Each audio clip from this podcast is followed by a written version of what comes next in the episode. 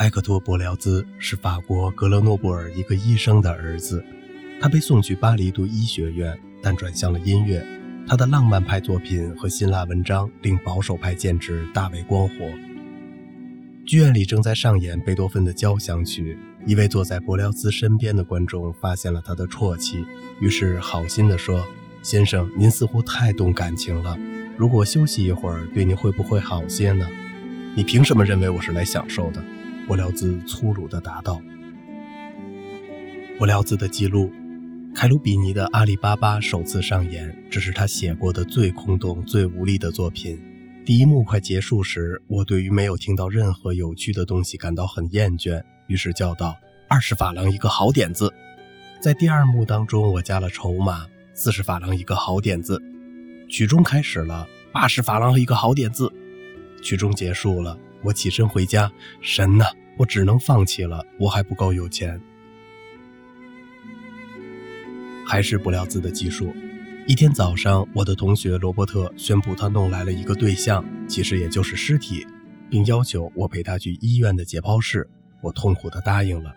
当我走进那阴森可怕的停尸房，看到四处都是断手断脚、骇人的面孔和被切开的头颅，我们身处的这个血腥污秽之所散发着恶臭。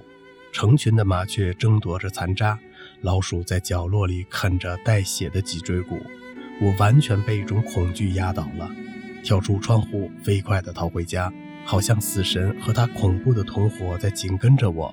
过了整整一天，我才从第一眼印象的震惊中恢复过来，完全拒绝听到任何跟解剖、切割或医药有关的字眼，并下定决心，宁死也不会从事这种强加于我的职业。罗伯特费了无数口舌，最终说服我再试一次。真奇怪，这次当我看到相同的事物，仅仅觉得有一丝恶心。我像个老兵一样，对这种场景见怪不怪了，恐怖的感觉没有了。我甚至找到了一点乐趣，那就是从一具倒霉的尸体的胸腔里找到肺，拿出来喂那些带翅膀的小动物。不错呀，罗伯特笑着说：“你变得通人情了。”于是我把解剖课坚持了下来，即使没有多少热情。我老老实实地为医学院学生扩大了队伍。如果那次我没有去歌剧院的话，可能会为一长串庸医名单增加一个名字。我去看了萨列里的歌剧《达纳伊德斯姐妹》，那布景的辉煌灿烂，乐队和合唱队的丰满丰富，布兰楚夫人美妙的歌喉惹人怜爱。斯彭蒂尼在他的老乡的乐谱上增加了狂欢效果和肉欲十足的梦幻舞曲，令我满怀兴奋和激情。我就像一个天生有着水手直觉的少年，以前只见过湖里的捕鱼船，这下子却忽然来到了大海中央的一艘三层甲板船上。演出后，我一整夜没合眼。第二天一早的解剖课则完全乱了方寸。在锯开对象的头盖骨时，我唱起了达纳俄斯的咏叹调。罗伯特被我不停的哼唱惹烦了。当我开始研读比萨的解剖学章节时，他叫道：“请认真工作，我们现在一点进展都没有。对象三天内就会腐烂，要浪费十八法郎呢。你脑子清楚点。”我唱着复仇女神的嗜血之女神赞美诗回应他，刚好解剖刀就从他的手里滑落了。在音乐学院的一次考试中，凯鲁比尼看到了伯辽兹的一部作品，问道：“这里休止两小节是什么意思？”我觉得延长静默的时间可以在观众中制造一种效果。伯辽兹回答：“哦，你你这么觉得？”凯鲁比尼用他一贯的坏脾气说：“我觉得如果你再延长休止的时间，效果会更好。”我出于纯粹的热情翻译了《罗密欧与朱丽叶》，他却疯狂地爱上了扮演朱丽叶的著名演员史密森小姐。他的爱火实际上也点燃了我们之间的友谊之火。首先，他几乎一个英语句子都说不全，而史密森小姐对我们的法语则更加无知。这个事实使得他们的交流相当尴尬，甚至滑稽。其次，他多少有些害怕这位粗鲁的仰慕者。最后，伯辽兹的父亲强烈反对任何关于结婚的打算，所以这一切都令他急于找到一位心腹密友。于是他挑中我，担此重任。事实上，我们的商讨有些奇怪。而发生在史密斯小姐身上的一个小事故，引发了这样一次典型的谈话。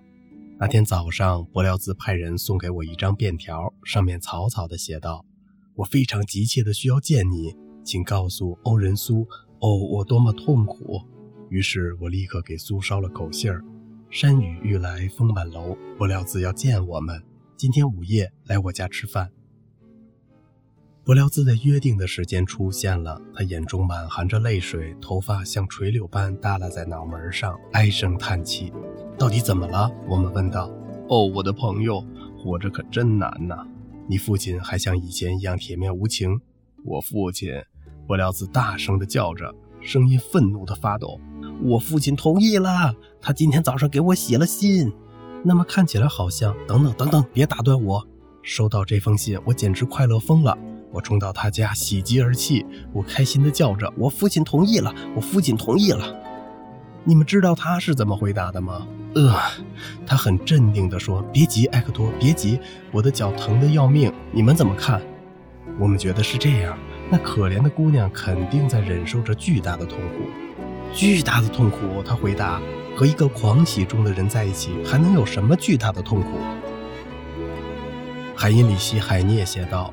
在包厢里，一位活跃健谈的年轻绅士坐在我身边。他向我指出了坐在大厅尽头的乐队角落里的作曲家正在敲定音鼓，那就是他的乐器。您能看到前景处那位年轻丰满的英国女士吗？她是史密森小姐。我辽兹疯狂地爱了她三年，正是这种激情才孕育了您现在听到的这么棒的交响曲，千真万确。舞台包厢的前排正坐着那位科文特花园剧院的著名女演员，而伯辽兹目不转睛地盯着她。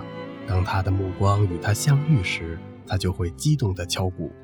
从那时起，史密森小姐成了伯辽兹夫人。她的丈夫把头发剪了。这年冬天，我再去听他的交响曲，他还是坐在乐队的后排打鼓。那丰满的英国妇人仍旧坐在舞台包厢。他们的目光像往常一样相遇，但这一次他没有像往昔那样立刻激动地疯狂敲鼓。亲爱的乐高福，他说：“我比有些已经下地狱的人还应该下地狱。虽然我已经习惯他类似的爆发，这次仍然吃了一惊。老天呀，你怎么了？你知道我可怜的妻子住在蒙马特的一座破房子里。就我所知，您经常去看她。”您无微不至的关心以及对她的敬重，令她在有限的条件里尽可能的舒适啊。我做的那些算不了什么，他飞快地回答。一个男人如果不爱、不尊重这样一位女性，简直就是禽兽。接着，他用一种无法形容的痛苦语气说道：“哎，我就是一个禽兽。